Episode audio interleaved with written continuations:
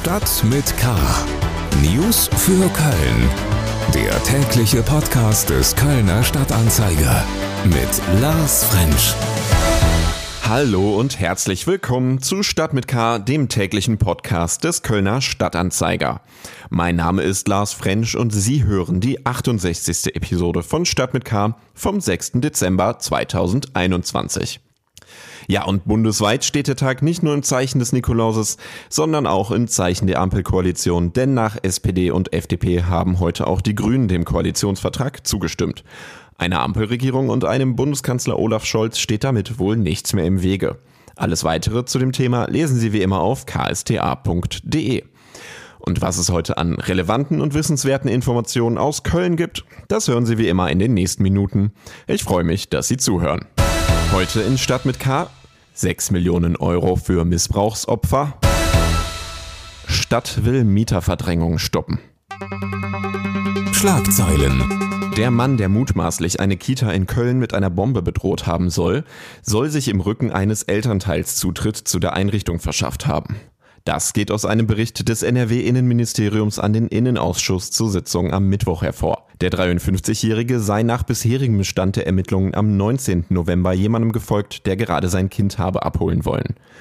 Den Kindern und Mitarbeitern sagte er, er habe eine Bombe bei sich und alle bis auf eine Erzieherin sollten die Kita verlassen.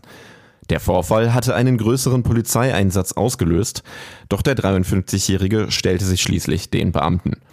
Die Tüte, in der sich die Bombe befunden haben soll, war harmlos. Ermittelt werde wegen Störung des öffentlichen Friedens durch Androhung von Straftaten. Für den Mann sei eine Unterbringung auf gefahrenabwehrender Grundlage angeordnet worden. Zuvor sei er bereits juristisch auffällig gewesen. Und nun zu den Themen, mit denen wir uns heute etwas mehr beschäftigen wollen. Köln. Fast drei Millionen Euro hat das Erzbistum Köln die Aufklärung des Missbrauchsskandals gekostet. Das berichtet Kardinal Rainer Maria Wölkis Generalvikar Markus Hofmann im Kirchensteuer- und Wirtschaftsrat. Wie Sitzungsteilnehmer berichten, sprach Hofmann von einem schmerzhaften und teuren Prozess, mit dem das Erzbistum juristisch und publizistisch Neuland betreten habe. Aus Schwierigkeiten auf der Strecke habe sich eine mediale Ausnahmesituation ergeben, die ohne Hilfe von außen nicht mehr handhabbar gewesen sei. Die hohen Kosten bezeichnete Hofmann letztlich als Lehrgeld.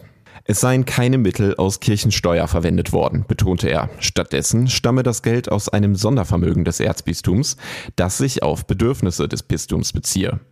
Dieser Fonds wurde vom früheren Kardinal Josef Frings aufgelegt und bis in die 70er Jahre mit Pflichtabgaben des Klerus gefüllt.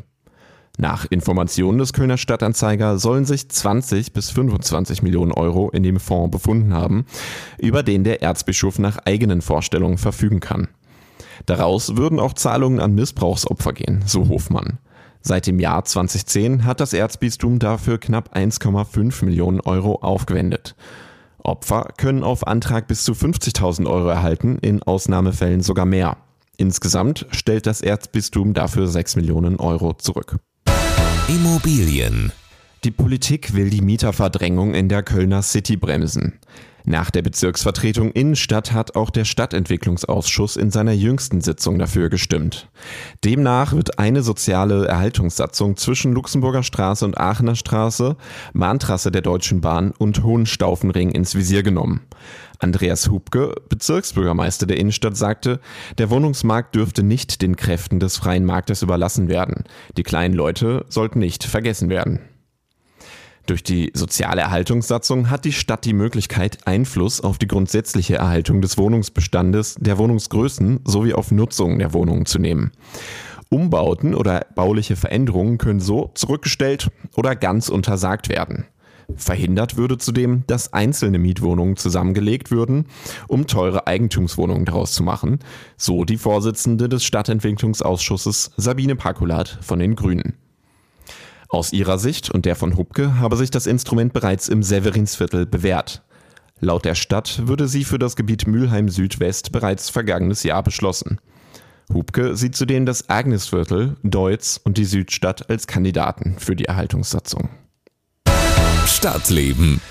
Wenn auch Sie mal was anderes als die klassischen Weihnachtsmärkte sehen möchten, dann sollten Sie sich vielleicht die drei alternativen Weihnachtsmärkte in Köln-Ehrenfeld anschauen. Die finden nämlich nach der Pause im vergangenen Jahr wieder statt. Da ist zum Beispiel der Xmas Wintergarten auf dem Gelände des Herbrands. Sieben Hütten stehen dort im Biergartenbereich, um die Besucher mit Crepe, Waffeln oder Heißgetränken zu versorgen. Auf dem Weihnachtsmarkt gilt wie üblich auch die 2G-Regel.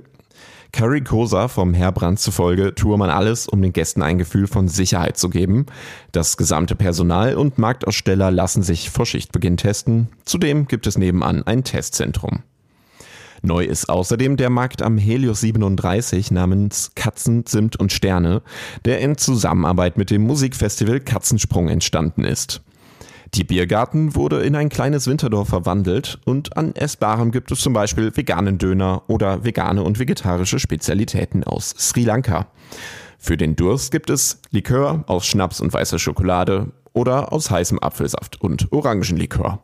Das Ehrenfelder Weihnachtsmarkt-Trio komplettiert der Weihnachtsmarkt im Buhmann und Sohn, wo selbstverständlich auch die 2G-Regeln und Maskenpflicht herrschen.